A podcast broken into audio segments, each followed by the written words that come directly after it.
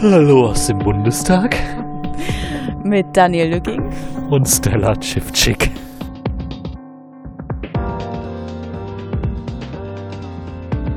Es ist Viertel nach elf und ähm, wir sind ziemlich geschafft von dieser Sitzung, die auch mit etwas Verspätung erst angefangen hat, aber mit sehr ereignisreichen Zeugen begonnen hat. Ja. Ja, Bruttotag äh, waren locker zwölf Stunden, 13 Stunden. Und äh, zieht man die Sitzungspausen dann ab, dann gingen die ersten anderthalb Stunden dafür drauf, dass die Sitzung nicht begonnen hat und es noch einen Hammelsprung gab. Und dann gab es zwischenzeitlich äh, ja gut eine Stunde Unterbrechung, weil die AfD leider ein bisschen Redebedarf hatte, nachdem ein dritter Wahlversuch für ihre nächste Kandidatin für Bundestagsvizepräsidentin ähm, ja wieder mal gescheitert ist und äh, insofern hat das den Parlamentsbetrieb heute etwas gestaucht. Also normalerweise hätten wir jetzt so 11,5 Stunden so ungefähr gehabt oder 11 Stunden an Sitzungszeit ähm, und dann eben diese 2,5 Stunden rausgerechnet kommen wir irgendwie so auf achteinhalb Stunden, habe ich das richtig? Ja, genau, achteinhalb Stunden. Und dann war zwischendurch nochmal so 20 Minuten Pause. Also wir reden heute über gut acht Stunden reale Sitzungsdauer im UA1BT, im Untersuchungsausschuss zum Attentat vom Breitscheidplatz. Schon zu Sitzungsbeginn bewegte uns persönlich die Frage der, des offenen Briefes. Und zwar haben die Angehörigen des Anschlags vom Breitscheidplatz einen offenen Brief an die Fraktionsvorsitzenden des Bundestages geschrieben, die im Ausschuss vertreten sind. Und ähm, das ist in zwölf einzelnen Punkten aufgegliedert gewesen. Da kam unter anderem unsere Freundin H. Hamann drin vor. Und ähm, es ging primär um die Frustration, die in den Angehörigen nach einem Jahr Ausschuss aufgekommen ist. Äh, die Angehörigen kritisieren die Personalentscheidung, die vom Ausschuss ähm, beschlossen worden ist, die chronologische Aufarbeitung, also damit ähm, verknüpft die Schwerpunktsetzungen und die Themen, die sich der Ausschuss gesetzt hat. Ähm, auch die Auswahl der Zeugen, wie zum Beispiel äh, zwischendurch Staatsanwälte, die über gestohlene Fahrräder ähm, referieren. Dann gab es auch den, äh, den Kritikpunkt, dass einige äh, Abgeordnete immer wieder erwähnt haben, dass sie mit massig geschwärzten Akten arbeiten müssen, was natürlich auch die Frage ist, inwiefern das zielführend in einem Ausschuss ist, wenn die Abgeordneten nicht mit Akten arbeiten können, weil sie es mit schwarzen Papierbögen zu tun haben. Und ähm, ja, dass sie das Gefühl haben, dass es nicht dass es keine zielführende Mitarbeit der Gremien gibt. Und ähm, ja, die Angehörigen fordern eine Änderung der Arbeitsweise und kreiden an, dass sie das als äh, Verschleppung ähm, des, des, des Ermittlungsverfahrens empfinden. Und ja, dazu hört ihr jetzt einfach mal in der Reihenfolge die O-Töne. Und zwar als erstes von Martina Renner für die Linken. Ja, uns geht es um eine kurze Einordnung des äh, offenen Briefes, den die Angehörigen jetzt geschickt haben. Ja, also ich muss sagen, wir sind ähm, sehr dankbar für diesen Brief. Ähm, die darin formulierte Kritik und auch die Erwartungen der Angehörigen ähm, sind für uns tatsächlich auch wichtig. Ähm, vieles von dem, was dort formuliert ist, ähm, teilen wir auch und haben auch als demokratische Opposition immer wieder in den letzten Monaten klargemacht, dass wir die Blockadepolitik der Bundesregierung, was die Bereitstellung von Unterlagen und Zeugen angeht, Schwärzungen, entnommene Seiten genauso teilen wie die Kritik an dem Vorgehen, das Attentat die Vorgeschichte chronologisch aufzuarbeiten und nicht bestimmte Komplexe zu identifizieren, an denen sich die zentrale Frage formulieren lässt, hätte sich der Anschlag oder anders, hätte der Anschlag verhindert werden können.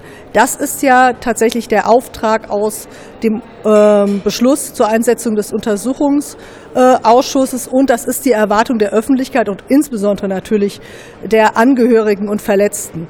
Und äh, wir sagen, es wäre durchaus möglich, diese komplexe, äh, die Rolle ähm, bestimmter Behörden, bestimmter Vorgänge genauer zu bestimmen, anstatt hier Zeugen zu vernehmen, die zum einen zum Teil schon in anderen Untersuchungsausschüssen ausgesagt haben äh, und hier auch nichts ähm, dann inhaltlich weiteres beitragen können, oder weil sie lediglich, ähm, ich sag mal, Teil von Verwaltungshandeln waren, auch ähm, nicht Zeugen sind, bei denen wir tatsächlich annehmen können, dass bei ihnen ein solches Fehlverhalten vorgelegen hat, Fehlentscheidungen vorgenommen wurden, die dann tatsächlich im Endeffekt dazu geführt haben, dass man ähm, sowohl den Attentäter nicht im Vorfeld gestoppt hat, als auch die Gefährlichkeit richtig eingeschätzt hat. War das denn jetzt Thema in den Beratungssitzungen? Es war immer Thema in den Beratungssitzungen. Wir haben immer mit insbesondere den Regierungsfraktionen um die Frage der Reihenfolge der Zeugen gerungen. Ähm, wir haben äh, sehr darauf gedrungen, auch ähm, als Linke, Grüne und FDP, diesen ganzen Komplex rund um das Bundesamt für Verfassungsschutz viel eher zu behandeln, als es die Regierungsfraktionen jemals ähm, vorgehabt haben. Und das ist tatsächlich eine dauernde Auseinandersetzung, die aber hier ganz, ich sag mal, am Ende des Tages brutal mit Mehrheiten entschieden wird im Untersuchungsausschuss. Und ich glaube, das ist tatsächlich auch keine sachgerechte Entscheidung. Ähm, wir hoffen, dass es auch gerade ähm, nach diesem Brief nochmal auch eine Reflexion bei SPD, CDU, CSU auf diese Fragen gibt äh, und gegebenenfalls man auch für die nächsten Monate ähm, das Zeugenprogramm dann vielleicht etwas äh, stringenter strickt. Ähm, erste Anzeichen haben wir in den letzten Wochen durchaus auch schon gesehen, ähm, dass man eingesehen hat, äh, zum Beispiel, dass bestimmte beschlossene Zeugen gar nicht geladen werden müssen oder die Beiziehung der Protokolle von anderen Untersuchungsausschüssen hier vollständig reicht. Also Sie glauben, es bewegt sich was? Ich glaube, ja natürlich. Ich denke immer, dass ähm, auch Abgeordnete zum einen natürlich hier ihren ähm, Auftrag, nämlich der Kontrolle und Aufklärung ernst nehmen und ähm, auch so einen Brief nicht einfach beiseite wischen, sondern jetzt darüber nachdenken, ähm, ob es denn äh, sinnvoll war, ähm, zum Beispiel Staatsanwälte zu hören, die sich mit einem vermeintlichen Aneignung eines Fahrrades durch den späteren Attentäter befasst haben oder ähnliches und wie man vielleicht so etwas in Zukunft vermeiden kann. Da ähm, setze ich hier immer auch auf die Lernfähigkeit von Abgeordneten. Aber das klingt jetzt nicht danach, als hätten Sie das heute in der Beratungssitzung mit den Regierungsfraktionen nochmal besprochen, dass mhm. der Brief eingegangen ist. Also ähm, das haben wir tatsächlich nur sehr kurz. Ähm, man muss aber dazu sagen, der Brief war an die Fraktionsvorsitzenden gerichtet. Ähm, der Brief ist öffentlich bewertet worden, hier auch in den letzten Tagen durch die Obleute aus dem Untersuchungsausschuss. Wir hätten uns altbekanntes dort drin wiedererzählt. Ähm, jetzt geht es natürlich darum, mehr in die Zukunft zu schauen, zum Beispiel auch ähm, das Treffen ähm, mit den Hinterbliebenen und Verletzten zu organisieren ähm, das Zeugenprogramm für die nächsten Monate ähm, zu bereden und äh, um was es heute sehr lange ging. Und das ist vielleicht dann äh, sehr viel wichtiger.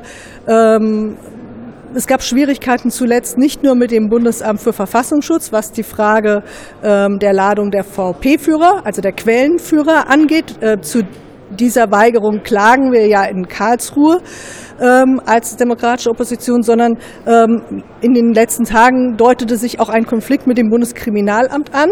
Ähm, da geht es um ähm, ähm, Berichte von ähm, auch dort eingesetzten Informanten, die uns so war die erste Auskunft nicht vorgelegt werden können. Da haben wir uns heute dazu verständigt, dass ähm, wir offenbar diese Berichte doch bekommen. Ähm, und auch an anderen Stellen ähm, geht es dann tatsächlich um die Erfüllung konkreter Beweisbeschlüsse, die für uns wirklich essentiell sind. Ähm, und das äh, war heute tatsächlich in der Beratungssitzung irgendwie länger Thema. Natürlich auch, was Sie alle interessiert. Aufenthaltsort des für uns wichtigen Zeugen und mutmaßlichen Mittäters Bilal Benamar war erneut aufgerufen und äh, da gibt es keine neue Information, aber die Zusicherung der Behörden, dass wenn äh, die Verbalnote seitens der Bundesregierung nach Tunesien übersandt wurde, äh, wir äh, demnächst auch weitergehende Informationen durch die tunesischen Behörden erhalten können. Und ähm, also ich sag mal, dieser Punkt Vernehmung Bile Benamar, äh, Beiziehung aller Akten aus BKA und Bundesamt für Verfassungsschutz ähm, und natürlich auch diese strittige Frage in Karlsruhe, die sind für uns jetzt wichtig. Vielen Dank. Danke. Jetzt hört ihr Schuster, der Vorsitzende des Ausschusses. Ja, Herr Schuster, es gab diese Woche ein Schreiben an die Fraktionen von den Opfern und Hinterbliebenen und Angehörigen. Können Sie das kurz einordnen, wie der Ausschuss darauf reagiert hat? Also ich möchte jetzt nicht für den Ausschuss sprechen. Ähm, ich möchte auch keine Fragen beantworten zu dem Schreiben, weil angeschrieben sind zunächst einmal andere und ich will denen nicht vorgreifen. Ähm, Antworten wird es aber geben. Ähm, ich möchte einfach persönlich zum Ausdruck bringen äh, und nicht für irgendwelche Fraktionen oder für den ganzen Ausschuss, ähm, dass ich in vielerlei Art und Weise mit Opfern oder Hinterbliebenen in Kontakt stehe und das gut finde. Äh, deshalb finde ich auch prinzipiell äh, jedes Schreiben gut. Dieses schmerzt allerdings sehr. Es schmerzt, weil wir scheinbar den Eindruck erweckt haben, wir seien nicht an vollständiger Aufklärung interessiert und das kann ich so natürlich nicht empfinden. Wir, wir gehen teilweise auch körperlich bis an unsere Grenzen, hier jeden Donnerstag, bis tief in die Nacht. Und ähm, ich glaube, es ist jetzt unsere Aufgabe, den Angehörigen äh, das nochmal deutlich zu machen, dass hier niemand äh, die Absicht hat, ähm, äh, die, die, diese, diese, die Umstände dieses Falles, wir dürfen nicht den Fall aufklären, aber die Umstände dieses Falles und auch das Scheitern, was wir da hatten, äh, vernünftig parlamentarisch aufzuklären, das ist unser großes Ziel. Insofern wirken natürlich bei mir persönlich manche Vorwürfe auch ungerecht. Das empfinde ich jetzt auch mal persönlich so. Aber ich bin den ähm, Hinterbliebenen dankbar, äh, dass sie sich äußern. Das ist mal entscheidend. Äh, dass das nicht still äh, äh, geschieht. Dass es bisher die von uns beabsichtigte große Zusammenkunft nicht gab, liegt nicht daran, dass wir das nicht weiter auf der Tagesordnung haben. Es liegt daran, dass der Untersuchungsausschuss alleine mit seinen wenigen Mitarbeitern in meinem Sekretariat und einem nicht vorhandenen Budget. Nicht Hunderte von Menschen, das sind nämlich teilweise Hunderte, wenn die auch ihre Begleitperson mitbringen, sie kommen aus dem Rest der Welt, die müssen wir vollständig einladen, das vollständig organisieren und bezahlen. Das alleine kann der Untersuchungsausschuss nicht und deswegen ähm, arbeite ich daran, die notwendige Unterstützung andernorts zu bekommen ähm, da, laufen auch Gespräche, aber wir haben die Entscheidung noch nicht. Das heißt, ähm, nein, wir haben das, weder das Ziel aufgegeben, äh, noch sind wir so stoisch, dass wir das nicht mehr wollen. Äh, wir wollen das sehr, aber wir müssen die Größe der Veranstaltung äh, durch ähm, externe Unterstützung sicherstellen. Wenn diese große Veranstaltung jetzt ein bisschen schwierig ist zu bewerkstelligen, wie könnte denn jetzt eine angemessene Antwort auf diesen Brief ganz aktuell aussehen aus Ihrer Sicht? Äh, der Brief wird ähm, mit Sicherheit beantwortet. Ähm, davon gehe ich jedenfalls aus. Ich kann jetzt nicht für die Fraktionen sprechen. Ich kann, ich äh, spüre nur, dass es jedenfalls in unserer Fraktion äh, natürlich eine Antwort geben wird.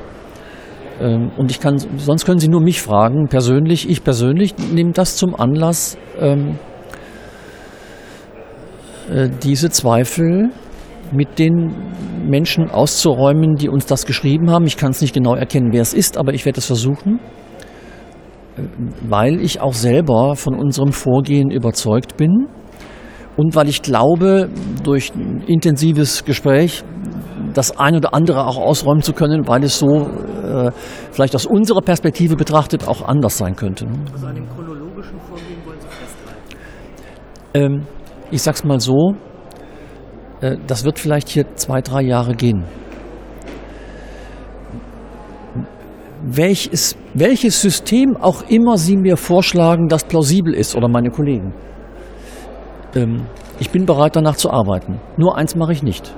Ich hüpfe nicht drei Jahre nach einem eher chaotischen Vorgehen von Thema zu Thema, was gerade hochploppt. Das würde ich als Vorsitzender für wenig tauglich halten. Welche sind denn aus Ihrer Sicht die Zeugen für diesen Ausschuss aus heutiger Sicht? Äh, ich höre jetzt auf, Ihre Fragen zu beantworten, weil ich es gar nicht vorhatte. Ich sage nur noch einen Satz. Ähm, Ihre journalistische Sichtweise auf den Fall muss nicht geeignet sein, ihn richtig auszuermitteln. Und beispielsweise die Lust, die ja aus dem Schreiben hervorgeht, ähm, vielleicht den ein oder anderen Prominenten früh zu holen, halte ich aus Sicht einer ordentlichen Ermittlung für vollkommen verkehrt. Wenn ich denen, auf die scheinbar viele Lust haben, in hoher Qualität Fragen stellen möchte, dann muss ich vorher unheimlich viel aufgeklärt haben. Sonst fühlen die sich unheimlich wohl wegen der Banalität unserer Fragen. Verstehen Sie, was ich meine? So, jetzt höre ich auf, weil ich gar keine Fragen beantworten wollte. Äh, wir sind nicht angeschrieben worden, aber es betrifft uns stark. Deswegen möchte ich mich eher darum kümmern und nicht ähm, drüber reden. Also mit Ihnen drüber reden, sondern mit denen, die geschrieben haben. Dankeschön. Und zuletzt Benjamin Strasser von der FDP. Ja, wie würden Sie das Schreiben einordnen, was jetzt an die Fraktionen gegangen ist ja. und äh, wo sich der Ausschussvorsitzende auch gerade zu geäußert hat und noch direkt Bezug drauf nehmen? in weiten Teilen bestätigt das ja unsere Kritik, die wir schon seit Beginn des Ausschusses geäußert haben. Wir haben von Anbeginn gesagt, die chronologische Aufarbeitung ist nicht tauglich, sondern wir wollen in die schwarzen Flecken gehen, wo es auch um die Verantwortung der Bundesregierung geht, ganz explizit die Zeit ganz kurz vor dem Anschlag und dann vor allem die Aufarbeitung innerhalb der Behörden. Ausreiseversuche wie nach Friedrichshafen, die nicht geklärt sind, warum er das getan hat, warum rufen bestimmte Behörden beim BFV an und die These reiner Polizeifall, die ja der damalige Präsident Maaßen schon sehr früh nach dem Anschlag erhoben hat, wie viel wussten eigentlich die Nachrichtendienste, warum wurde das im GTAZ nicht ausgetauscht. Aus unserer Sicht kann man das sehr sinnvoll gliedern, wenn man eben nach Komplexen vorgeht und nicht nach Zeitabschnitten. Dadurch, dass wir hier keine Einigkeit im Ausschuss haben, führt es dazu nicht zu der Situation, dass wir hin und her springen, dass wir heute über Ben Amar reden und dann wieder zurückgehen zum Staatsanwalt und den äh, Fahrraddieb stellen. Und ich glaube, das ist wirklich etwas, was die Angehörigen frustriert und wo wir auch als Ausschuss uns überlegen sollten, ob wir so weiterverfahren wollen ähm, oder ob wir gemeinsam an einem Strang ziehen. Welche sind denn, jetzt frage ich Sie mal, aus Ihrer Sicht die wichtigsten Zeugen, die dem soweit Sie das heute wissen, Ausschuss helfen könnten, die Fehler aufzuklären? Ja, für uns sind natürlich nachrichtendienstliche Zeugen wie der V-Mann-Führer. Das ist mit der entscheidendste Zeuge, weil er weiß, was die Quelle äh, wusste, was die Quelle berichtet hat. Vor dem Anschlag hat man die Quelle in der fusilierten Moschee bewusst nicht herangeführt an Amri. Was gab es da für Probleme? Das kann uns nur diese Person sagen, die wir nicht bekommen von Seiten der Bundesregierung. Die Klage läuft vor dem Bundesverfassungsgericht. Die erste Klage vom Bundesgerichtshof haben wir jetzt gewonnen. Ähm, da geht es um die Herausgabe der Akten. Da haben wir heute einen entsprechenden Beweisbeschluss gefasst. Äh, es ist schade, dass wir uns alles erklagen müssen, offensichtlich von der Bundesregierung, dass keine Bereitschaft ist, auch wenn es für die Bundesregierung kritisch wird, wenn kritische Fragen gestellt werden, dieser Herausforderung und dieser Konfrontation äh, entgegenzusehen und aufzuklären. Ich habe die Hoffnung nicht aufgegeben ähm, und daran werden wir jetzt arbeiten. Und Zeugen wie Hamassen, wie Herr de Maizière, die sind wichtig, ja, aber dazu müssen wir dann auch alle Akten haben. Da müssen wir auch vorher entsprechende Zeugen, Sachbearbeiter befragt haben, um eben die politisch Verantwortlichen auch vollumfassend mit der ganzen Bandbreite an Inhalten konfrontieren zu können als Ausschuss und nicht ins Leere zu laufen. Aber dann müsste ja müssten ja die Regierungsfraktionen gleichermaßen mit Ihnen klagen. Herr Schuster hat ja gerade ja. betont, er möchte äh, ordentlich munitioniert sein. Wir klagen ja auch für die Regierungsfraktionen, weil auch die Regierungsfraktionen eigentlich den V-Mann-Führer hören wollten. Es ist schade, dass wir jetzt als demokratische Opposition die Klage allein führen müssen, dass Union und SPD hier nicht mitmachen. Das ist schade, aber wir sehen das als Auftrag auch für das gesamte Gremium hier äh, durch das Bundesverfassungsgericht unsere Rechte zu wahren, auch gegenüber der Bundesregierung. Was wäre denn aus Ihrer Sicht jetzt eine angemessene Antwort auf diesen Brief, auf dieses Schreiben, das ja an die Fraktionen ging? Ist es eine persönliche Begegnung, die man anstreben sollte, oder gibt es eine schriftliche Antwort? Wie soll man da vorgehen? Ja, wir als Obleute haben auch schon Gespräche mit Angehörigenvertretern gehabt, die ja auch auf uns zugekommen sind. Mir war es immer wichtig, dass äh, das auch von Seiten der Angehörigen gewünscht ist, solche Gespräche, und nicht ich als Abgeordneter die Begegnung suche. Ich hatte äh, auch Gespräche und ich habe, glaube ich, schon eine Ahnung, was diese Menschen ähm, bewegt. Wir sind auch dran, dass wir ein äh, Treffen organisieren mit allen Angehörigen und Hinterbliebenen. Da gibt es natürlich organisatorische Fragen, die wir noch klären. Das ist nicht so einfach, weil die Gruppe eine etwas größere ist, aber da sind wir auch als gesamtes Gremium dran, weil ähm, es auch in der Aufarbeitung für die Angehörigen ein wichtiger Aspekt ist, was wir hier tun und wir nicht an den Angehörigen vorbei aufklären wollen, sondern im besten Fall Hand in Hand ähm, hier etwas erreichen. Was Thomas de Maizière angeht, bin ich etwas skeptisch. Wie gesagt, ich würde ihn nicht zu so einem so frühen Zeitpunkt schon hören, sondern da müssen wir in, die, in den Komplex Benama auch so einsteigen, dass wir wissen, was ist nach dem Anschlag gelaufen, warum ging es in sechs Wochen, wer hat im Ministerium was veranlasst, auch auf der Mitarbeiterebene, um dann den politisch Verantwortlichen für das damalige Haus auch zu hören und mit allen Erkenntnissen, die wir auf dem Weg dahin gewonnen haben, dann auch konfrontieren zu können und es nicht zu einer Veranstaltung äh, werden lassen, wo dann am Ende keine Erkenntnisse rauskommen, weil sich äh, der Minister auf Allgemeinplätze zurückziehen kann und wir eben nichts entgegenhalten können. Aber ihn mehrfach vorzuladen und zum Beispiel nur zur Causa der ähm, Frau Hamann zu befragen, ist für Sie nicht denkbar? Ja, also das ist dann immer auch eine, eine taktische Frage. Ich bin da ein bisschen, bisschen ähm, skeptisch, ob das was bringt, dann schon mal einmal und dann ist er vorbereitet und kommt er nochmal, sondern ihn auch wirklich in einer längeren Befragung mit verschiedenen Sachverhalten zu konfrontieren, die ja alle auch in einem Gesamtzusammenhang stehen im Fall Amri. Und deswegen ist es uns wichtig als Fraktion, dass wir jetzt wirklich zu den wesentlichen Punkten kommen. Das ist Friedrichshafen, dass die Zeit vor dem Anschlag und nach dem Anschlag und das ist eben die Verantwortung der Nachrichtendienste. Das sind so die drei großen ähm, Komplexe, wo wir gern tiefer einsteigen würden und eben nicht dieses Hopping betreiben zwischen chronologisch und interessanten Zeugen, wie wir es erleben. Ähm, vielleicht noch was kurz zum BKA.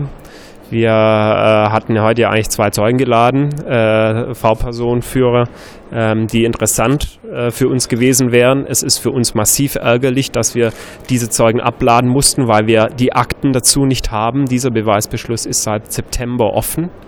Ähm, und ähm, es ist schon etwas perplex. Beim BKA kriegen wir die V-Personenführer, aber die Akten nicht. Beim BFV kriegen wir die Akten, aber die V-Personenführer nicht. Und beide berufen sich auf das gleiche Urteil, nämlich das Oktoberfesturteil des Bundesverfassungsgerichts zu V-Personen ähm, und den Umgang. Äh, das ist für uns bemerkenswert. Das ist auch ein bisschen schief in der rechtlichen Argumentation.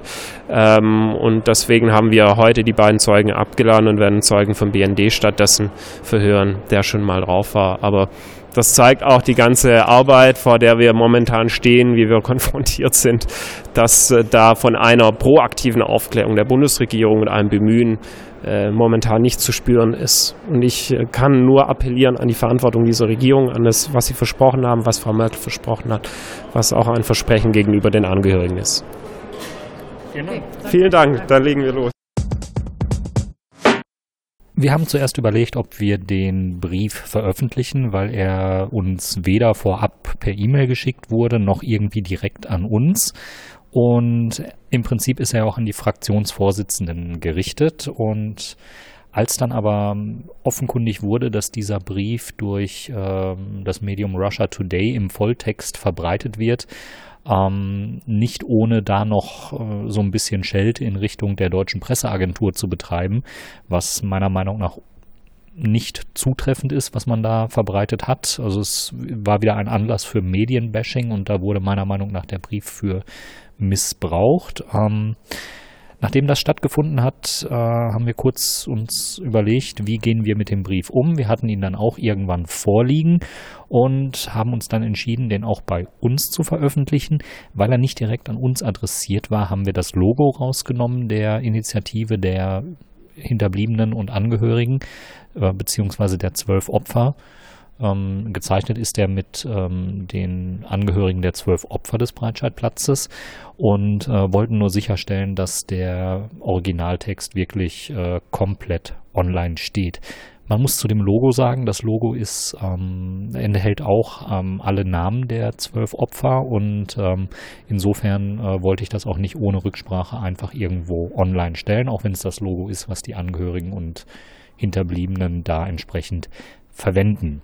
Ihr, ihr könnt in den Shownotes unten den Link zum äh, offenen Brief finden. Der umfasst insgesamt vier Seiten, ist äh, sehr lesenswert und weil auf Twitter auch die Diskussion schon äh, hochkam, ähm, dass er ja an alle Fraktionen geht und äh, demnach eigentlich auch alle Fraktionen betreffen würde.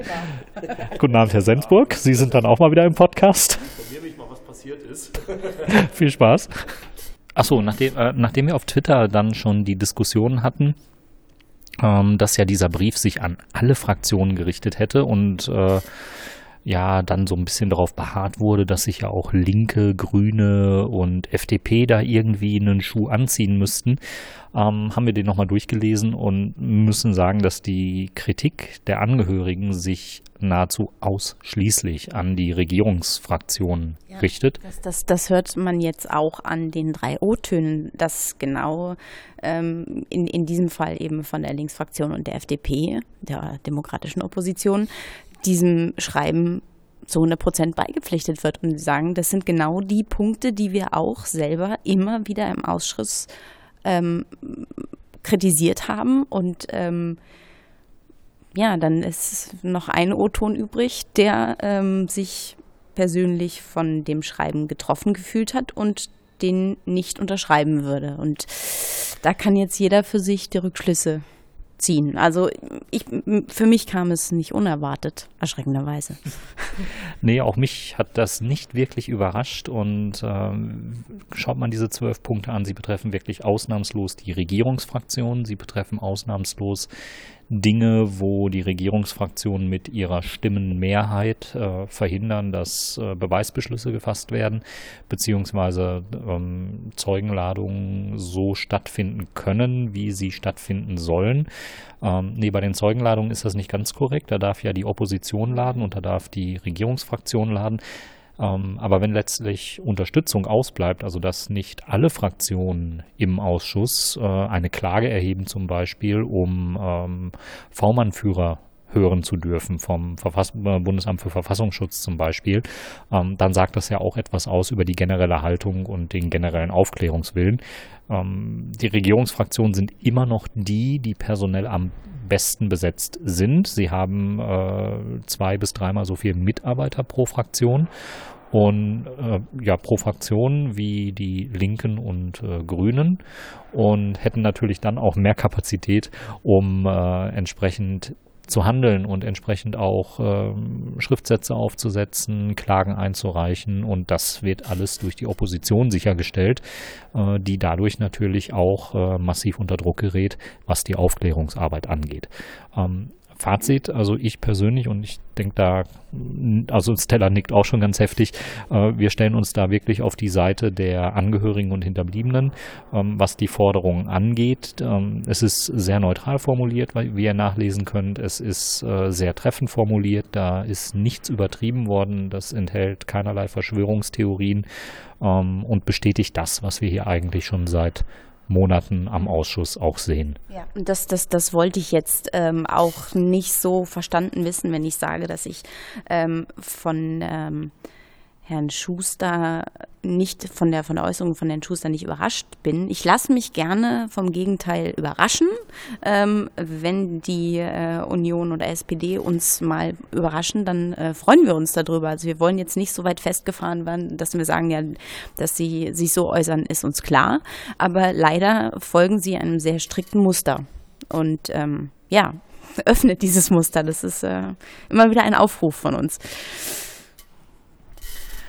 Ähm, etwas mehr Öffentlichkeit könnte dem Ausschuss auch äh, gut tun. Wir haben das heute über den Tag wieder verfolgt. Äh, das äh, ist irgendwie mal bei knapp 20, 25 Personen gestartet und hat sich dann über den Tag sehr schnell geleert, was auch an den Pausen lag. Ähm, wir hatten Besucher dort, die äh, es dann auch nicht verstanden haben, dass die ersten anderthalb Stunden erstmal gar nichts passiert ist, ähm, wegen diesem Hammelsprung und äh, auch, weil man gewartet hat, ob eventuell noch jemand äh, im Ausschuss erscheint. Ähm, da haben wir dann so ein bisschen vermittelt, beziehungsweise so ein bisschen erklärt, was so die Abläufe sind. Und äh, ich denke, das kann man sich als Besucher hier im, ähm, im Ausschuss immer noch mal ganz gut anschauen. Also wer auch zu Besuch kommt, dem erklären wir gern auch noch mal das interne Prozedere, wie das hier so stattfindet, wenn äh, Hammelsprünge stattfinden, namentliche Abstimmungen stattfinden und äh, wie es generell im Ausschuss so abläuft. Gut, jetzt äh, haben wir schon viel erzählt und haben immer noch nicht mit der Sitzung angefangen. Kommen wir jetzt zur ersten Zeugin. Und zwar war das die Kriminalhauptkommissarin Karin Elkan vom BKA. Direkt zu Beginn wurde klar, sie hat ähm, die Möglichkeit eines, eines freien Eingangsstatements gewünscht und äh, angenommen und hat komplett frei referiert, sehr detailliert, ähm, hat fraktionsübergreifend mit ihrem ungemeinen Gedächtnis überrascht, ähm, was sowohl ähm, Zeitabläufe als auch Ansprechpartner, verschiedene Verbindungen anging. Also da war sie wirklich ähm, keiner Antwort verlegen und reagierte schnell und wirklich so aus eigenem Wissen absolut frei. Und das find, fand ich jetzt auch vor, vor allen Dingen im Vergleich jetzt zu dem zweiten Zeugen, der ebenfalls vom BKA war, dass es irgendwie schon, ähm, wenn ich das mal irgendwie so, so komisch ähm, runtergebrochen generalisieren kann, ist es ganz komisch, wie eine weibliche Stimme in so einem Ausschuss referiert. Also das ist wirklich ähm, ganz andere Ansätze gibt, wie eine Frau dort unten sitzt und ähm, ihre Arbeit erläutert und äh, Rede und Antwort steht und wie das ein Mann macht. Ähm, was jetzt aber nicht heißt, dass nicht auch Frauen ja, hier im nein, Ausschuss äh, äh, Dinge abliefern können, die an Amnesie äh, grenzen. Wir hatten Frau M, da hat auch einer der Mitarbeiter nochmal darauf hingewiesen, als wir über das Thema getwittert haben. Ähm, das, äh, ja, es ist, aber ich hatte auch dieses Gefühl, dass eben jemand oder anders, äh, formulieren wir es anders, man hat der Zeugin, glaube ich, die Aufgeschlossenheit angemerkt und den Willen, etwas zur Aufklärung beizutragen. Ja, aber das ist, es ist trotzdem, das ist nicht das, was ich meine. Also natürlich, äh, die Amnesie ist geschlechterübergreifend vertreten. Das äh, können wir definitiv in dem Ausschuss so feststellen und auch in dem davor geregenen äh, Ausschuss. Aber ich finde eher dieser Fall, wenn es darum geht, wie haben Sie das erfunden, wie erinnern Sie irgendwas?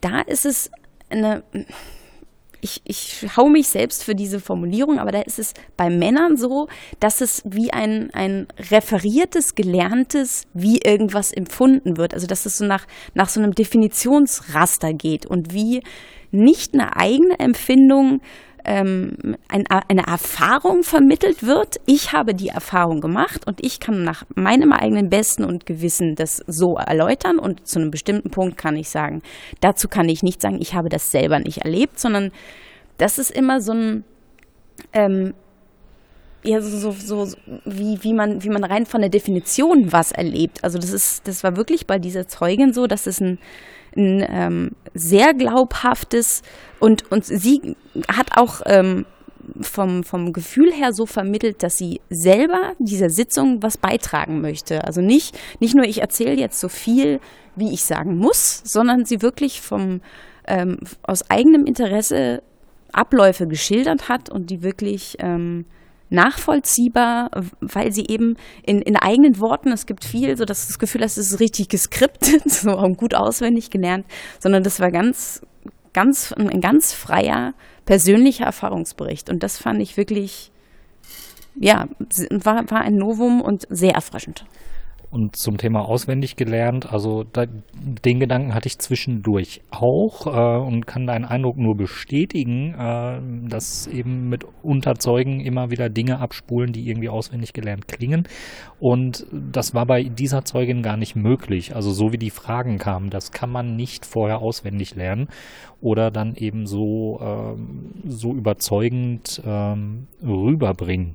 Sie wirkte jetzt aber auch nicht wie eine Grenzbegabung, die irgendwie ein äh, nahezu fotografisches Gedächtnis hatte, sondern sie hat einfach auch in Netzwerken und Strukturen gedacht, hat auch äh, zu Namen, mit denen sie konfrontiert war, gesagt, ja, gehört habe ich das schon mal, aber ich kann Ihnen den Zusammenhang nicht, äh, nicht mehr sagen, weil dieser Name irgendwie äh, permanent verwendet wurde ähm, und immer mal wieder auftauchte. Es ging da, glaube ich, um den Namen, den sich äh, Märtyrer geben, äh, bevor sie irgendwie in den Dschihad gehen oder ein Selbstmordattentat oder so äh, begehen wollen. Und äh, ich habe ihn nicht mehr genau auf dem Schirm, wie die sich da genannt haben, aber sie sagte, so eine Art Kampfname, äh, der so und so lautet, der äh, wird öfter verwendet und der ist ihr in ihrer 20-jährigen Arbeit, ähm, das muss man auch dazu sagen, sie scheint wirklich die komplette, das komplette Arbeitsleben beim BKA verbracht zu haben. Ähm, dieser Name sei ihr eben in ihrer 20-jährigen Arbeit öfter begegnet und äh, im konkreten Zusammenhang mit dem späteren Attentäter konnte sie den dann aber auch nicht mehr insgesamt bringen. Sie hat viel Aussagen äh, gemacht und äh, Stella hat wieder ganz genau mitgeschrieben. Ähm, jetzt müssen wir uns nur entscheiden, was wir aus dieser mehrstündigen Aussage hier im Podcast noch präsentieren. Genau, ähm, sie stieg 2014 mit dem Lacrima-Einsitzung in die Sitzung ein und sagte, dass sie da gegen Ende dieses, dieses Verfahrens ähm, in die Materie äh, eingestiegen ist und sprach von der Sachbearbeitung eines Störers der zu einem Beschuldigten wurde. Vom Datum her sind wir, glaube ich, im September 2015. Das hat sie wohl als äh, Einstieg benannt für den Bereich ähm, Lacrima.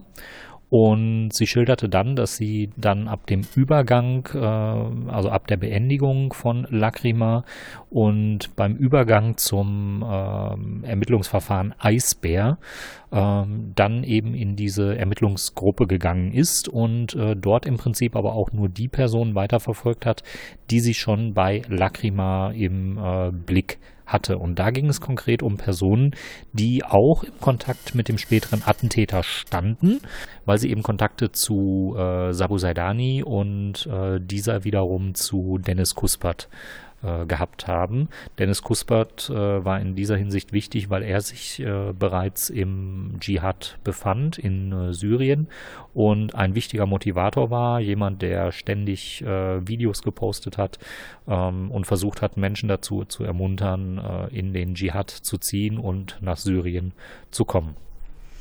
Zu dieser Zeit haben sie bei äh, Sabo Saidani TKÜs, also Telekommunikationsüberwachungen, durchgeführt.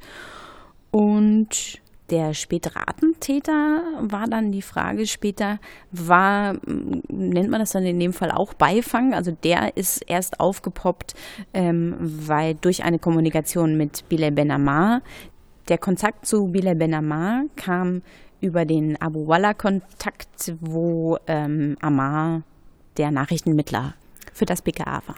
Die Zeugin erzählte auch von einer Kontrolle in der Asylunterkunft und zwar am 6.12., also auch wenige Tage vor dem Anschlag, ist bei Bilal Benama in der Asylunterkunft eine Kontrolle passiert. Ähm, und da stellten sie fest, dass der spätere Attentäter dort mehrfach bei ihm genächtigt hat. Und dort haben sie dann auch vom späteren Attentäter zwei Alias-Personalien zuordnen können. Man hat dann noch so ungefähr bis Januar gebraucht. Ich glaube, sie hat den 16. Also genau, sie, ähm, sie hat den 11.1. benannt, äh, bis dann aber eindeutig diese Alias-Personalien zusammengeführt waren und dann dem späteren Attentäter äh, zugeordnet werden konnten. Ähm, ich habe vertwittert, dass äh, ab diesem Zeitpunkt äh, der spätere Attentäter aber nicht weiter relevant gewesen zu sein scheint, denn er war in diesem Ermittlungsverfahren Eisbär äh, weiterhin nur als Kontaktperson von Ben Amar ähm, geführt, aber jetzt nicht als äh, gesondert zu überwachende Person. Ähm, also man hatte irgendwie da noch nicht die Gefährlichkeit so wirklich erkannt, so scheint es. Mhm. Frau Elkan erzählte dann noch von einer Wohnraumüberwachung, die im Herbst 2015 stattgefunden hat, und zwar eine akustische Wohnraumüberwachung in der Wohnung von äh, Sabo Zaidani und Bernadev. Und in, in, innerhalb dieser Wohnung gab es eine Kommunikation der beiden, wo es irgendwie um Anschlagsplanungen ging. Und äh, da stellte sich raus, dass Saidani irgendwie schon eine Führungsposition in dieser Konstellation darstellt und ähm, dass sie sich IS-Propagandamaterial angeschaut oder angehört haben. Es war ja nicht ganz klar, weil es nur eine akustische Wohnraumüberwachung war. Ja, in der Kommunikation zwischen den beiden Mitbewohnern gab es schon sehr konkrete Anschlagpläne. Und auf Fragen der Abgeordneten sagte sie, dass aber zum Beispiel Ben Amar dort in dieser Konstellation, in dieser Wohnung nie zu Gast gewesen war, was ja auch ein möglich hätte sein können. Also ich hatte zeitweise bei der Aussage wirklich so ein euphorisches äh, Gefühl, weil das war eine gut laufende Aussage. Es gab viel Input, es gab, äh, sie hat viel preisgegeben, aber man darf nicht vergessen, sie hat auch über wesentliche Dinge nichts erzählen dürfen ähm, und beziehungsweise nichts erzählen können. Es ging zum Beispiel um die digitale Überwachung ähm, wie genau die stattgefunden hat, was überwacht worden wurde, äh, was überwacht wurde und äh, wo zum Beispiel ähm, die äh, Mobilfunk, Social Media beziehungsweise Metadaten ähm, herkamen, mit denen gearbeitet wurde, beziehungsweise ob und wie die erfasst worden sind. Das ist besonders relevant, weil eben im Januar 2017 als Reaktion auf den Anschlag am Breitscheidplatz in Libyen ein äh, Luftschlag der Amerikaner geführt wurde, der im Internet zeitweise als Vergeltungsschlag für den Breitscheidplatz, äh, für das Breitscheidplatz-Attentat ähm, gewertet wurde und äh, dazu, zu diesem wesentlichen Bereich, konnte sie keine Informationen geben. Ähm, ihre Dienstaufsicht äh, in Form von Herrn Getke vom äh, BKA zeigte sich aber ja auch recht offen und erlaubte ihr über andere Vorgänge zu sprechen, nämlich über das Ermittlungsverfahren Pyramide. Ich glaube, das haben wir auch noch nicht erwähnt.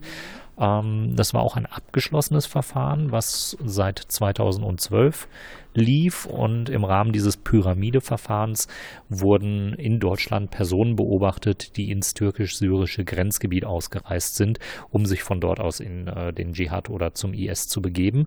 Ähm, Insofern, da hatte das BKA keine Probleme mit, das äh, einzugestehen, weil das offenkundig ist, weil das Verfahren abgeschlossen ist und äh, weil es mit Sicherheit ein Nachfolgeverfahren gibt und man äh, Leute jetzt halt eben unter einem anderen ähm, Namen entsprechend beobachtet.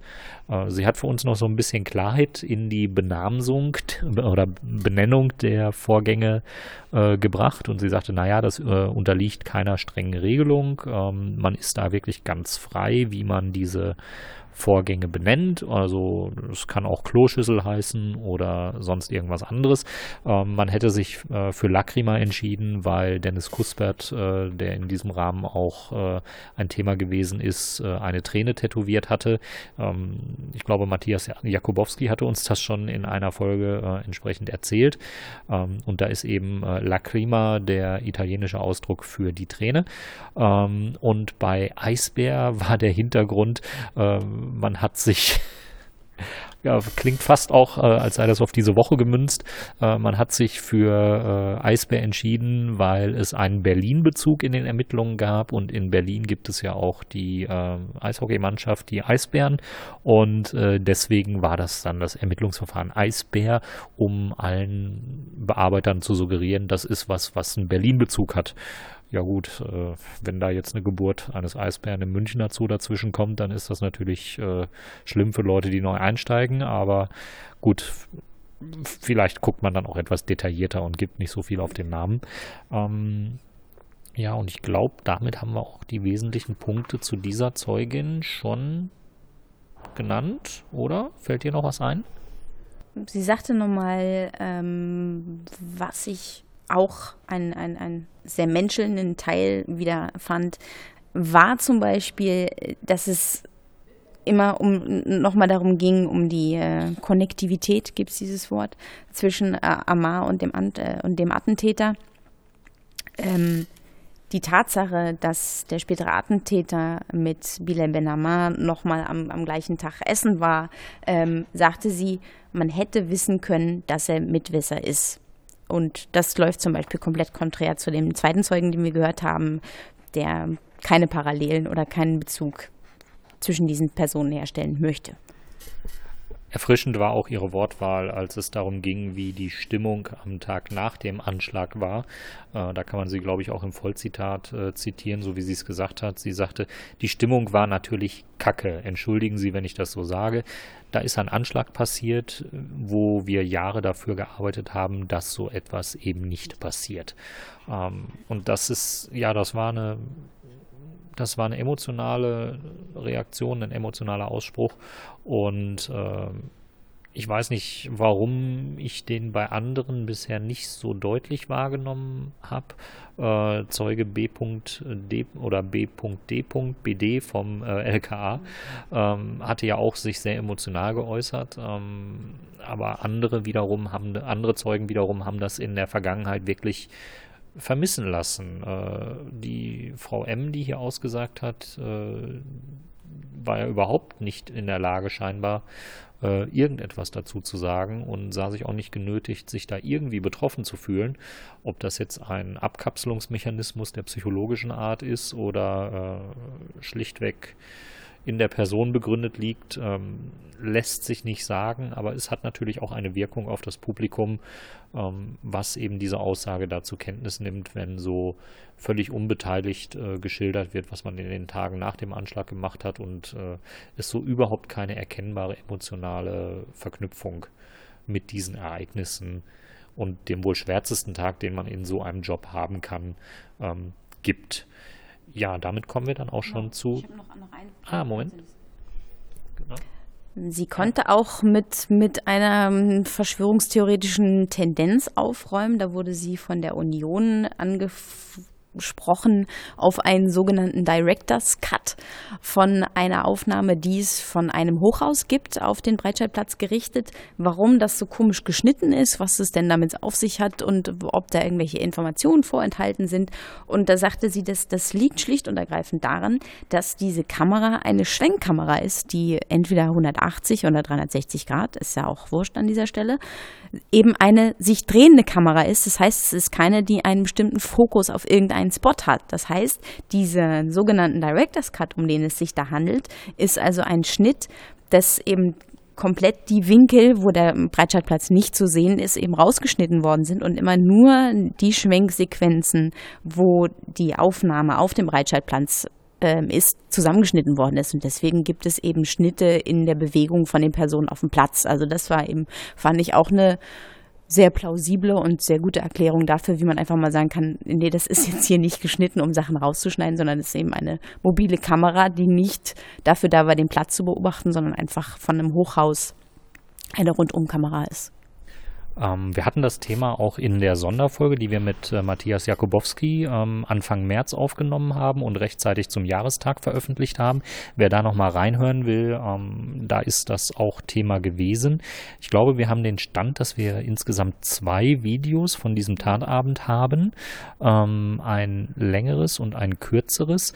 Und dann gibt es noch ein ominöses drittes Video, von dem der Fokus äh, berichtet hat was aber bisher niemand außer dem Fokus gesehen hat, beziehungsweise auch dieser Fokus-Redakteur nicht gesehen hat, der sich, äh, so scheint es, rein auf die Behauptung aus Sicherheitskreisen verlässt, dass es ein drittes Video gibt. Ähm, das ist problematisch, wenn es nur diese Behauptung aus Sicherheitskreisen ist, ähm, wenn dieses Video nirgendwo online ist und zu sehen ist und äh, Darum ranken sich jetzt natürlich auch schon einige Verschwörungstheorien. Ähm, ein Kollege, der hier auch regelmäßig den äh, Ausschuss besucht, hat dieses Video dann auch äh, im letzten Artikel bei, äh, bei Telepolis ähm, thematisiert und äh, fragt nach, warum denn eine geschnittene Version äh, im oder im Fernsehen gezeigt wurde oder im Umlauf ist. Und da kann ich auch nur auf eine, einen Pressehintergrund verweisen, der bei Martina Renner stattgefunden hat, wo auch er zugegen gewesen ist. Da wurde nämlich gefragt, äh, in Gegenwart der Kontraste-Redakteurin, ähm, warum denn nur die geschnittene Version im Fernsehen lief. Und da sagte sie, na ja, wir sind ein Medium, äh, eine Redaktion. Wir haben uns das Video angesehen, weil wir es auswerten müssen. Und wir haben dann an einem gewissen Punkt gestoppt, als die Details leidende Opfer, leidende Menschen gezeigt haben, die wir natürlich mit unserer redaktionellen Arbeit schützen müssen, die wir nicht erneut zu Opfern machen dürfen, wo wir auch Angehörige nicht traumatisieren wollen und wo auch einfach das Video keinen weiteren Erkenntniswert liefert, ähm, der es rechtfertigen würde, dass man solch krasse Bilder nochmal verbreitet. Also es gibt ganz gute Gründe, ähm, nicht alles online zu stellen und in die Öffentlichkeit zu geben. Ähm, das Problem ist nur, wenn kein Vertrauen da ist, weil Medien tendenziell, misstrau äh, ja, tendenziell misstraut wird, ähm, dann ranken sich um solche Dinge natürlich sehr schnell Verschwörungstheorien. Genau, das zu diesem Abschnitt mit den Videos und dann kommen wir jetzt zu Zeuge Nummer 2 des Tages. Und es ist gerade in diesem Moment zappenduster geworden. Ich kann meine Aufzeichnung nicht sehen. Moment. Moment. Ich muss mir mal kurz. Ich habe eine Taschenlampe. Ich, ich hole auch meine Taschenlampe. So. Machst du so? Ja. Ich mach so. Vielen Dank. Daniel Lücking leuchtet mir in mein Notizbuch. Wunderbar. Der zweite Zeuge war Dr. Dominik Glorius. Er war einberufen für die BAO City, für das BKA und er war ähm, er war zuständig für die Hinweisbearbeitung. Er wurde geladen und darum dreht sich eigentlich so grob jede Frage, die an ihn gerichtet wurde. Warum ist Bilal Ben Ammar so früh abgeschoben worden?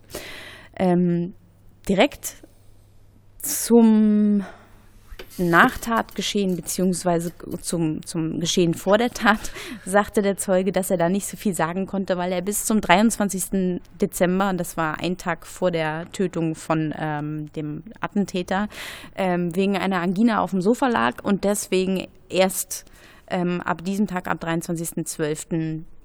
aus eigenen Ermittlungen referieren kann.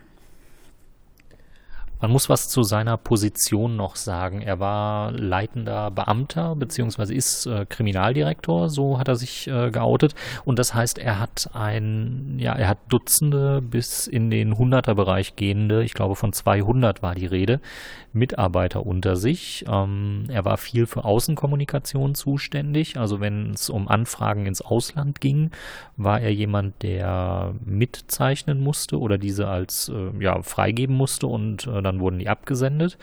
Ähm, insofern äh, war er zwar über alle Details mehr oder weniger informiert, die liefen über seinen Tisch, aber es waren eben viele Fälle, die über seinen Tisch liefen. Und äh, die Obleute haben sich äh, ihn dann aber trotzdem sehr äh, zur Brust genommen, weil gewisse Dinge eigentlich dafür sorgen müssen, dass sie im Augenmerk bei ihm landen und äh, wesentliche Hinweise, ähm, denen muss er nachgehen und äh, zu denen ist er dann befragt worden und hatte da mitunter aber auch äh, ja nicht so richtig Erinnerung dran, weil er die wohl etwas anders priorisiert hat, als das jetzt in der Befragung durch die Obleute der Fall gewesen ist. Der Zeuge wurde gefragt, ob denn nicht Bilal Benama ein wichtiger Zeuge für diesen Ausschuss sein könnte. Und da sagte er, nee, diese Frage würde er verneinen, weil er die Erfahrung gemacht hatte und auch aus Berichten zur Kenntnis genommen hat, dass Bilal Benamar viel gelogen hat und deswegen auch in diesem Ausschuss lügen würde und deswegen würde er sagen, nee, muss man jetzt hier nicht hören. Ähm, darauf bezog sich dann Benjamin Strasser von der FDP und zitierte einen Bericht von den drei sogenannten drei erfahrenen Beamten, die es mit Bilal Benamar zu tun hatten, die ihn vernommen hatten und daraus zitiert er aus äh, beispielsweise dem, der ersten Vernehmung äh, von Herrn Amar, dass der Gesamteindruck der Ein Anhörung sehr glaubhaft gewesen wäre.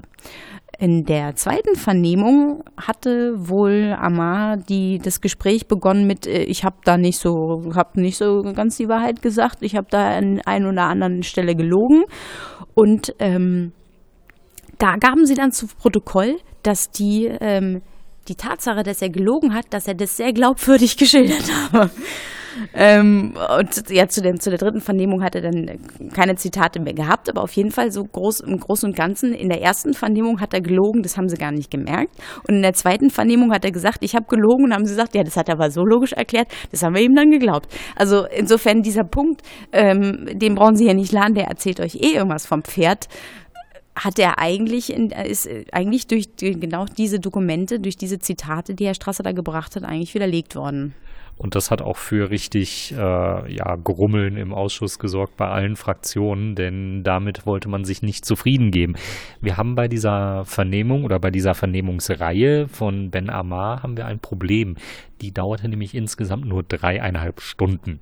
Und als Hinweis nach der ersten Vernehmung hat man festgehalten, dass man das nervöse Verhalten des äh, Ben Amar ähm, mit der ungewohnten Situation begründet hat. Ach ja, das war alles ungewohnt für ihn und das war dann schon eigentlich der Grund, um nicht weiter irgendwie nachhaken zu müssen. Ähm, so kann man einmal eine Fehleinschätzung treffen. Ich glaube, das äh, hätte Benjamin Strasser auch noch durchgehen lassen. Aber wenn dann eben genau bei der zweiten Vernehmung äh, die Tatsache, dass er in der ersten Vernehmung gelogen hat und das auch noch eingesteht, ähm, nicht dazu führt, dass man dann mal etwas hellhöriger wird und etwas genauer nachfragt, ähm, dann wird es schon problematisch insgesamt mit der Aussage. Und äh, mit dieser Aussage zu dieser dreieinhalbstündigen Vernehmung hat er dann quasi auch Tür und Tor geöffnet und die Obleute aller Fraktionen haben ihm äh, quasi auf dem Silbertablett äh, geliefert, was man bisher über Ben Amar weiß. Und das war eine ziemlich, ziemlich lange Reihe an Dingen, die man wusste und wo man sich schon kaum vorstellen kann, dass im Zwiegespräch mit ähm, Sprachmittler oder in quasi ja in, quasi im Dreiergespräch über einen Sprachmittler laufend, ähm, dass man in dreieinhalb Stunden so viele Dinge abbacken und nachfragen kann, die man eigentlich hätte fragen müssen. Ähm, über die Herkunft von äh, von, von Geldern, über Besuche, über ähm, Kommunikation, die stattgefunden hatte, von der man schon wusste. Und äh, der Eindruck, den alle Obleute irgendwie gehabt haben, war, dass äh, alle Zeichen darauf gestanden hätten, äh, Ben Amar möglichst schnell abzuschieben und dass man deswegen gar nicht so genau gefragt hätte. Ja, er sagte, dass äh, Amar nach seiner Meinung nicht im Bilde über die Anschlagspläne des, äh, des späteren Attentäters gewesen sein kann. Und, und eben das, das mit den vielen Vorhalten, die der Zeuge bekommen hat und die vielen Aspekte, die aufgemacht worden sind und, und man denkt, ah ja, aha, und das der Aspekt, aha, das kommt noch dazu. Und dann macht er einen Strich drunter und sagt, sehen Sie, kein Zusammenhang. Und die ganze Zeit so, ähm, doch, so hier und da schon. Also es, ich fand es bis zum Schluss nicht nachvollziehbar, warum man mit vielen Aspekten, die aufgebracht werden, zu dem Schluss kommen kann, dass man sagt, ja, nö, also Konecke gibt's da nicht. Und ähm, wir gucken ja immer so ein bisschen besorgt auf die CDU, CSU und ihren Aufklärungswillen. Aber diese Aussage hat dann auch äh, die CDU, CSU-Parlamentarier dazu veranlasst, äh, wirklich heftige Nachfragen zu stellen. Und ich glaube, die Regierung weiß oder mu muss zur Kenntnis nehmen, wenn schon die eigene Partei äh, sehr detailliert nachfragt und äh, sehr beharrlich nachfragt und Dinge so überhaupt nicht glauben will, ähm, dann ist man wirklich in Erklärungsnot, was das Handeln angeht. Und der konkrete Punkt, um den es ging, der war von Herrn Seif von der CDU-CSU. Der fragte nämlich nach, warum man bei den Fotos, die auf dem Handy von Ben Amar gefunden worden sind, nicht hellhörig geworden sind. Da waren nämlich zwei Fotos drauf, die so gar nicht touristisch waren, aber den Breitscheidplatz zeigten. Und da ging es wohl um die Poller und Herr Seif fragte ja, warum sollte denn eine Person solche Fotos machen, die überhaupt keinen touristischen Charakter haben, ausgerechnet an einem Ort, an dem später ein Anschlag stattfindet. Und darauf entgegnete Glorius, braucht es zwei Fotos von den Pollern am Breitscheidplatz, damit der Attentäter da reinfahren kann. Okay, Herr Glorius, ja, die zwei Fotos werden den Kohl mit Sicherheit nicht fett gemacht haben. Ähm, denn auf den Handys, die man beim Attentäter, späteren Attentäter sichergestellt hat, äh, waren ja mehr Fotos vom Breitscheidplatz drauf. Und äh, ich muss Ihnen da auch recht geben oder muss dem Herrn Glorius da auch recht geben, dass Google Maps natürlich auch sehr gute Auskünfte äh, zur Location an sich gibt und dass man da ja auch vorbeigehen kann und sich ein persönliches Bild machen kann. Aber Fakt ist doch, dass diese zwei Fotos, die ganz offensichtlich auf etwas Bestimmtes abzielten, was nicht touristisch war, ähm, doch einen Grund gehabt haben müssen und dass das doch schon ein Indiz hätte sein müssen für das BKA, dass da eine Beteiligung an dem Anschlag stattgefunden hat und die CDU-CSUler gingen sogar noch weiter und sprachen davon, ähm, dass so eine Anschlagsbeteiligung sich ja auch auf der rein äh, psychologischen Ebene abspielen kann, nämlich dadurch, dass man einen Attentäter, einen potenziellen Attentäter in seinen Planungen äh, zusätzlich noch bestärkt und ihn da unterstützt. Und dass auch das ähm, etwas ist, was man in den Vernehmungen hätte berücksichtigen müssen. Und in diesem Zusammenhang ist es auch noch ganz wichtig, was dann später von Konstantin von Notz vorgehalten wurde, festzuhalten, dass eben durch diese schnelle Abschiebung äh, von Ben Amar ähm, er auch völlig aus dem Befragungsfokus gerückt ist. Man konnte ihn dann nicht mehr befragen, als er dann erstmal abgeschoben gewesen ist.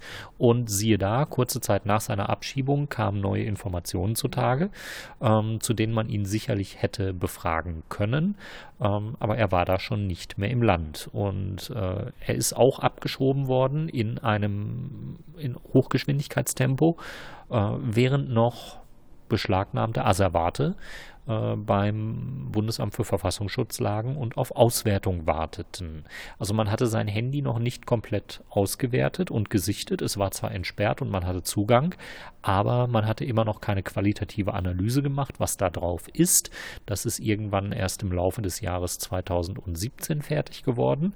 Und äh, auch das, was dort dann zu sehen war, hat ihn eigentlich interessanter gemacht oder eigentlich näher in die ähm, in, in den Kontaktkreis des, äh, des Attentäters äh, gerückt und äh, konnte dann aber auch wirklich mit ihm nicht mehr erörtert werden, weil er eben schon abgeschoben ist. Und diese Prioritätensetzung schnell abzuschieben, da fühlte sich dann auch der Ausschussvorsitzende genötigt, mal so ein bisschen einzugestehen, naja, er wäre ja auch jemand gewesen, äh, Armin Schuster, der darauf gedrungen hätte, möglichst jeden potenziellen Attentäter äh, abzuschieben, der nicht in Deutschland hätte sein müssen.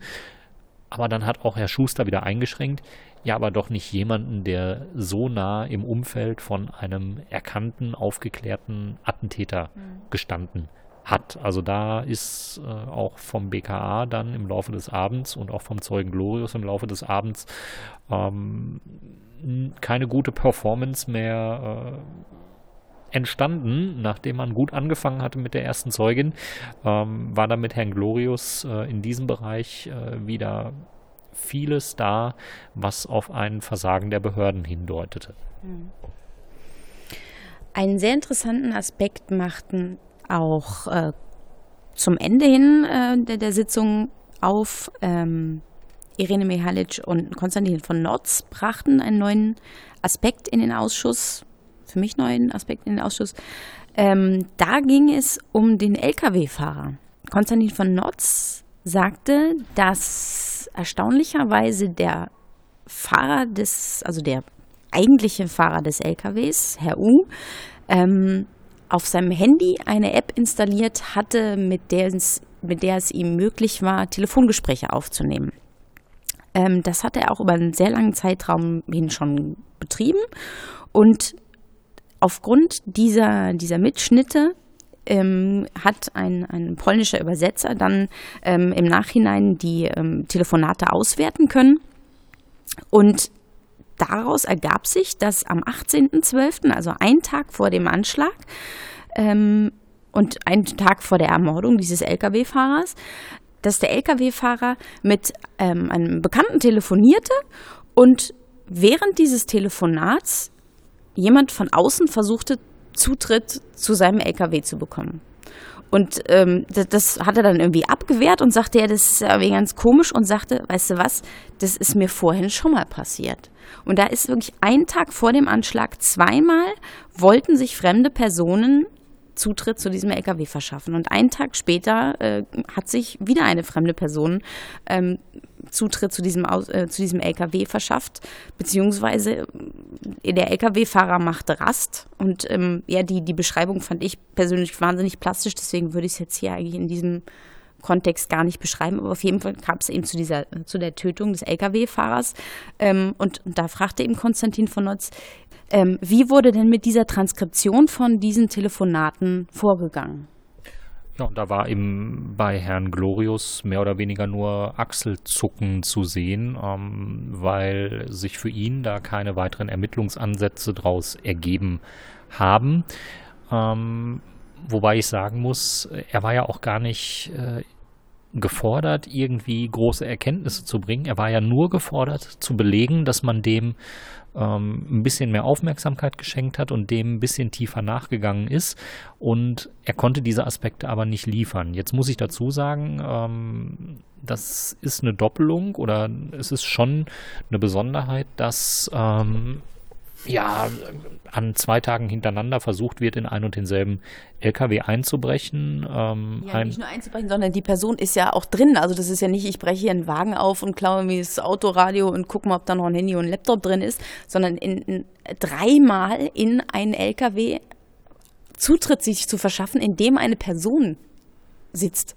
An zwei verschiedenen Orten, das kommt auch noch dazu. Also haben wir wieder sehr viele Zufälle und ähm, es sammeln sich rund um diesen LKW einfach viel zu viele Zufälle. Wir haben diese Aufbrüche. Ähm, LKW-Aufbrüche kommen häufig vor, gar keine Frage. Da gibt's äh, Reportagen drüber, wie die äh, Stimmung so an Rastplätzen und so ist. Äh, da werden auch Planen hinten aufgeschnitten. Man, äh, aber dass man wirklich in eine äh, Fahrerkabine versucht einzusteigen, wo ja eine Person absehbar drin ist. Ja, weil, weil, sie beleuchtet ist. Also ich meine, der hat in dem Fall äh, schaute der äh, LKW-Fahrer schaute dann Film. Also insofern, man weiß ja, wie das ausschaut, wenn man sieht, dass irgendein Monitor flirrt. Also insofern, das ist ja schon ein, äh, ein Übergriff oder Angriff. Ähm, das ist ja nicht äh, ein Diebstahl, sondern dieser Person muss klar gewesen sein, dass er mit einer Person dort konfrontiert sein wird. Also das ist schon ja ein komischer ähm, Zufall. Zufall. Und vor allen Dingen war bei dem LKW auch noch die Krux, dass er ähm, nach dem Anschlag, als der äh, LKW abgeschleppt worden ist, dass ja dieser Abschleppwagen auch noch eine Panne hatte und noch drei Stunden lang die ähm, Untersuchungen äh, auf Eis lagen, äh, weil erstmal neues, äh, neuer Abschleppwagen organisiert werden musste, bis dann äh, der, der LKW in Sicherheit gebracht werden konnte und dann eben in, in Ruhe unter sicherem Umfeld äh, die, die Untersuchungen stattfinden konnten. Also das ist alles ein bisschen merkwürdig. Ja, und dann kommt noch hinzu, dass ja dieser LKW ähm, seine Ladung an dem Ort aufgenommen hat, an dem wenige Tage später dann der Attentäter von der italienischen Polizei gestellt und erschossen worden ist, nämlich in Mailand. Und äh, die Stelle, an der der Attentäter getötet worden ist und äh, die B-Ladestelle, wo eben äh, der Lkw-Fahrer ein paar Tage zuvor gewesen ist und geladen hatte, ähm, die liegen eben auch nicht weit auseinander. Also es ist, es sind so viele Zufälle. Und äh, das hat dann auch später Konstantin von Notz nochmal erläutert äh, im Zusammenhang mit der Fluchtroute, da kommen wir auch gleich noch drauf. Ähm, es sind so viele Zufälle, die sich darum ranken, ähm, dass man, also ja, also er muss, äh, der Attentäter muss für Dschihadisten ein echter Glücksfall gewesen sein, weil ihm ja wirklich alles durch die Bank weg gelungen ist. Ja. Ähm, Straftaten begehen in Deutschland nicht wesentlich sanktioniert werden, trotzdem wieder frei äh, rumlaufen dürfen, weitere Straftaten begehen dürfen, äh, Kriminalität, äh, Kleinkriminalität äh, zum, zur Geldbeschaffung begehen können. Ähm, Sozialbetrug begehen können, um an genug Geld zu kommen. Ähm, der hatte einen echten Lauf in diesem Jahr 2016 und schafft dann eben noch diesen äh, Anschlag, äh, bei dem er dann zwölf Menschen tötet. Ja, und dann ging es eben noch darum, ähm, dass der Zeuge sagte, dass eben er da wohl ein, ein Mehr, der Attentäter wohl einen Märtyrertod angestrebt hat, dass man das aufgrund des Bekennerschreibens auch schließen kann ähm, und dass, dass die Tatsache, dass er da jetzt überlebt hat in diesem wahnsinnigen Crash, äh, dass das eigentlich gar nicht geplant war. Und ähm, da sagte dann Martina Renner, dass, das, äh, dass sie sich da gar nicht so sicher wäre, weil er wahnsinnig viele Möglichkeiten gehabt hätte, eben ein Märtyrertod zu sterben, indem er entweder sich selber richtet oder schießt und eben von, von Einsatzkräften im Suicide by Cop äh, gerichtet wird. Und da, da sagte eben Konstantin von Notz auch schon, also dafür, dass er gar nicht überleben wollte, ist er verdammt weit gekommen. Bis nach Italien. Bis nach Über Italien. Vier, vier, Ländergrenzen. Über vier Ländergrenzen. Das war dann nämlich auch noch ein Thema im Ausschuss. Die Grünen haben was Phänomenales äh, diesmal gemacht. Äh, wie, sie haben den Ausschuss ins 21. Zwei Jahrhundert äh, katapultiert. Äh, Im Saal 4900 hängt ein vierseitiger Würfel mit ähm, LCD-Bildschirm dran und dort hat man dann eine Präsentation, eine Visualisierung äh, gemacht. Die könnt ihr auch hier auf unserem äh, Blog herunterladen. Die Grünen waren so nett und haben das bereitgestellt. Wir haben es noch ein bisschen um Metadaten bereinigt und äh, als PDF zum Download angeboten. Vertwittert ist es auch.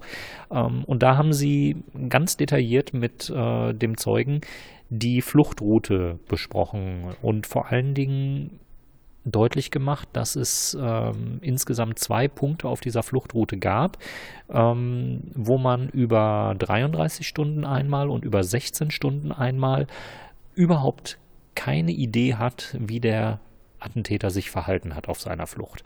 Und Konstantin von Notz hat zu Recht angemerkt, für eine ungeplante Flucht über vier Ländergrenzen hinweg ähm, und dann noch äh, zweimal insgesamt vom Radar verschwinden, ähm, war auch das wieder sehr erfolgreich. Und in diesem Zusammenhang war dann auch äh, der Zeuge damit konfrontiert, ähm, dass das BKA, beziehungsweise ja, das er beziehungsweise das BKA ähm, sich so gar nicht richtig auszukennen schienen, was den, die Auffindung oder die Untersuchung der, äh, des erschossenen Attentäters in Mailand ähm, durch die italienischen Behörden ähm, was da eben zutage gefördert wurde. Äh, der Attentäter hatte nämlich dann ein Handy im Rucksack. Ja, und äh, auch da sind Auswertungen vorgenommen worden. Und auch da hatte das BKA irgendwie hinterher weiter keine Aktien drin, nochmal ein Auge auf die Ermittlungen zu haben und äh, noch ähm, ja, sich genauer oder detaillierter zu informieren. Ähm, was denn da jetzt äh, zutage getreten ist. Und äh, da konnte er dann auch wenig zu sagen, was dann auch insgesamt vor dem Ausschuss nicht äh, sehr zu seiner Glaubwürdigkeit beigetragen hat. Ähm, seine Vorgesetzten haben interveniert und haben gesagt, ja, diese Unterlagen, die werden sie noch kriegen, äh, die sind im Zulauf oder die bereiten wir noch vor, ähm, was auch ein bisschen unverständlich ist, weil ähm, das ist ja, das kommt ja jetzt nicht von ungefähr. Der Ausschuss arbeitet seit einem Jahr. Ähm, die Unterlagen sind jetzt auch schon eine Weile angefordert. Ähm, warum die noch überhaupt nicht verfügbar sind, warum es noch keine Auswertungen im Aktenbestand deutscher Behörden gibt, beim BKA oder beim BFV oder sonst etwas. Ähm, hier ist man wahrscheinlich noch im Prozess der Zusammenstellung, also schwärzen, schwärzen, schwärzen und neu sortieren. Ähm, aber insgesamt konnte er zu diesem ganzen Themenkomplex äh, keine Angaben machen und äh, wirkte da wirklich hilflos bei den Fragen der Abgeordneten. Ich habe zu dem Zeugen nichts mehr, deswegen habe ich mein Licht auch schon ausgemacht. Ja, okay, und wenn Stella nichts mehr hat, dann bin auch ich gerade recht froh, dass mir jetzt so überhaupt nichts mehr einfallen will. Das könnte an der Uhrzeit liegen, nämlich äh, 0 Uhr 22. Ähm, und ja, damit wären wir mit dem Podcast soweit dann auch zu Ende und ähm, sagen Tschüss, bis zum nächsten Mal, was dann nächste Woche sein wird. Genau, am 11.04. ist der nächste Ausschuss, das heißt am 12.04. werdet ihr die neueste Ausgabe hören. Aber wir sollten natürlich an der Stelle nochmal kurz anbringen, dass wir uns natürlich weiterhin sehr über Spenden freuen. Ähm, wir haben nach wie vor das, äh, nur das PayPal-Konto, was ihr über spende.uapod.berlin erreichen könnt. Ja, und dann hoffen wir, dass dort äh, in Zukunft auch die ein oder andere Spende eingeht, dass wir uns äh, zumindest hier etwas äh, freier finanzieren können, äh, was die Kosten für die äh, für den Internetauftritt angeht, äh, was unsere Verpflegungskosten hier an Sitzungstagen hin und wieder genau oder ein Taxi nach Hause, das wäre schon sehr schön, gerade jetzt so um 0.23 Uhr, nur um das nochmal zu droppen. Ähm, ja, und dann sind wir bald wieder für euch da und sagen Tschüss aus dem Bundestag. Gute Nacht aus dem Bundestag. Gute Nacht. Tschüss. Tschüss.